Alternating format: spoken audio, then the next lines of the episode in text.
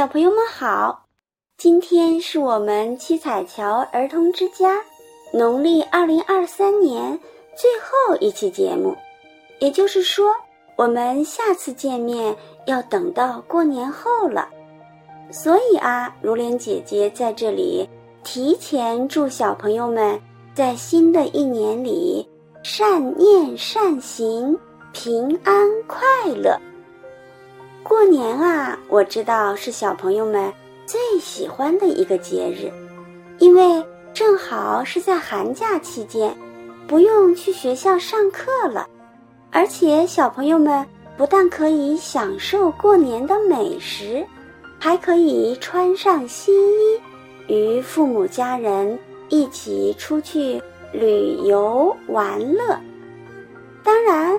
最最开心的应该是在过年时，小朋友们还可以收到很多长辈及父母给的压岁钱。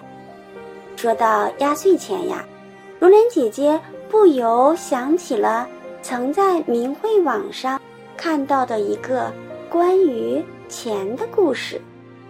所以啊，在今天的节目中，如莲姐姐就把这个故事带给你们。希望小朋友们听完这个故事后，都能从中得到警示和启发。这个故事的名字就叫做《一文钱的代价》。在清朝的康熙年间，有一天，在京城里延寿寺街上联记书店的殿堂里，一个书生模样的青年。站在离收银台不远的书架边看书，这时，一位少年拿着一本《吕氏春秋》走到收银台前，从袖袋中拿出银两付买书的钱。掏钱时不小心，一枚铜钱掉到了地上，一路滚到了这个青年的脚边。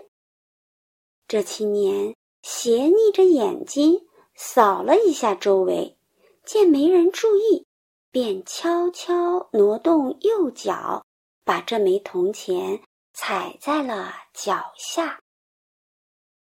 不一会儿，那少年付完钱后，便匆匆离开殿堂，走出了书店。这青年便俯下身去，拾起了脚底下的这枚铜钱。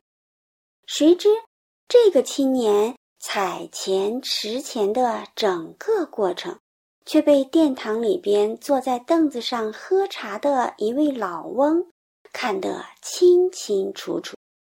这位老翁见此情景，盯着这个青年看了好大一会儿，然后站起身来，走到青年面前，同青年攀谈起来。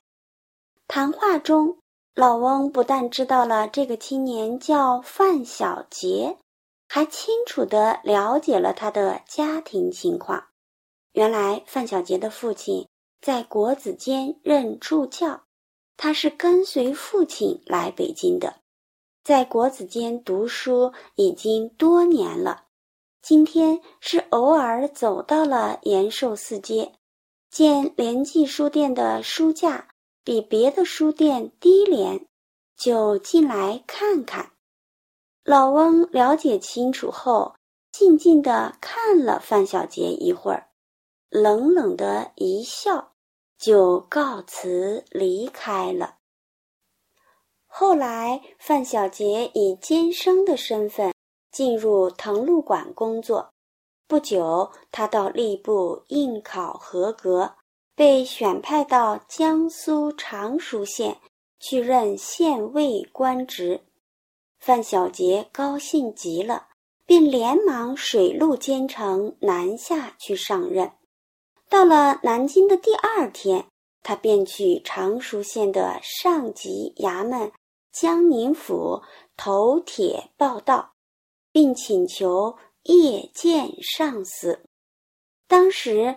江苏巡抚大人汤斌就在江宁府衙，他收下了范小杰的名帖，却没有同意接见。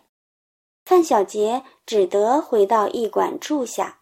第二天一大早，他又去了江宁府衙，可巡抚大人汤斌还是没有同意接见，他只得又悻悻回去。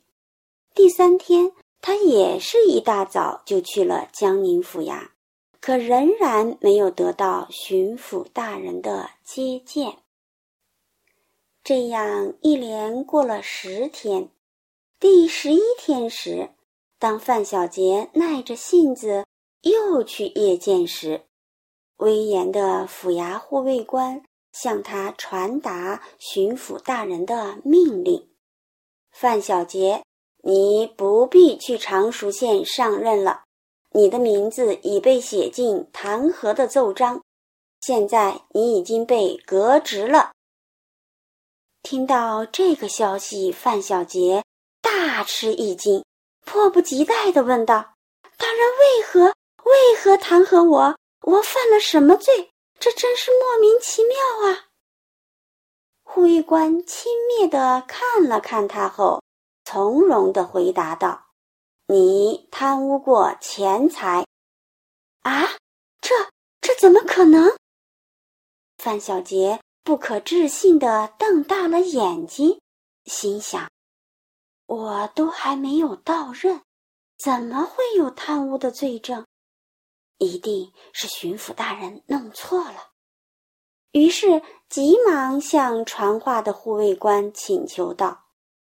我都还未到县衙上任，怎么会犯下贪钱的罪行？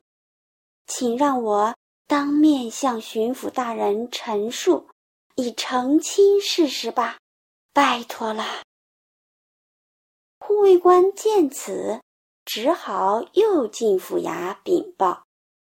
不久后，护卫官出来向范小杰传达了巡抚大人的话。范小杰，你还记得在京城延寿寺街联记书店发生的事吗？那时你还只不过是一个秀才，就能视钱如命，连一枚铜钱都要贪墨。如果今天让你侥幸当上了地方官，以你这样贪财的德行，你肯定会绞尽脑汁去贪污。成为一个戴着乌纱帽的强盗，所以为了不使百姓们受苦，还是请你马上解下官印，离开这里吧。范小杰听后想了好久，这才想起，在联记书店里，他曾贪墨过一个少年不小心掉落的一枚铜钱，原来。当时在店中目睹他采钱、捡钱整个过程的老翁，就是当时正在京中咨询查访的江苏巡抚大人汤斌。想明事情来龙去脉的范小杰，瞬间哑口无言，也后悔不已。就这样，范小杰因为贪图一枚铜钱。而丧失了为官的机会，自毁了美好的前程。亲爱的小朋友们，古人云：“勿以善小而不为，勿以恶小而为之。”意思就是，对于好事，我们不要因为它太小而不屑于去做；对于坏事，我们也不要因为它太小就认为没关系而去做。为什么这么说呢？小朋友们，你们想呀，虽然当时范小杰只是贪墨了小小的一枚铜钱，可却从中真实的反映出了范小杰贪财的本性。如果当初范小杰在书店殿堂见到少年掉的那枚铜钱，不是用脚去悄悄踩住。而是弯腰捡起，送还给那位少年。那他这种乐于助人、不贪图小利的行为，就会向人展示出他是一个正直善良的好青年。如果刚好也被私巡查访、坐在殿堂喝茶的江苏巡抚大人汤斌看见。你们说，那依据汤斌大人正直不阿、嫉恶如仇的秉性，他是不是一定会在范小杰上任报道时予以接见，并委以重任呢？那范小杰是不是不但能当上官，还会有一个美好的前程呢？所以啊，小朋友们，你们一定要记住，我们人在世上做的任何事，不管当时是否有人知道或看见，其实都是在为我们自己在做，都会在未来的某一天。回馈到我们自己的身上，也就是说，做好事会结善缘得善果，做坏事会种恶因结恶果，种瓜得瓜，种豆得豆。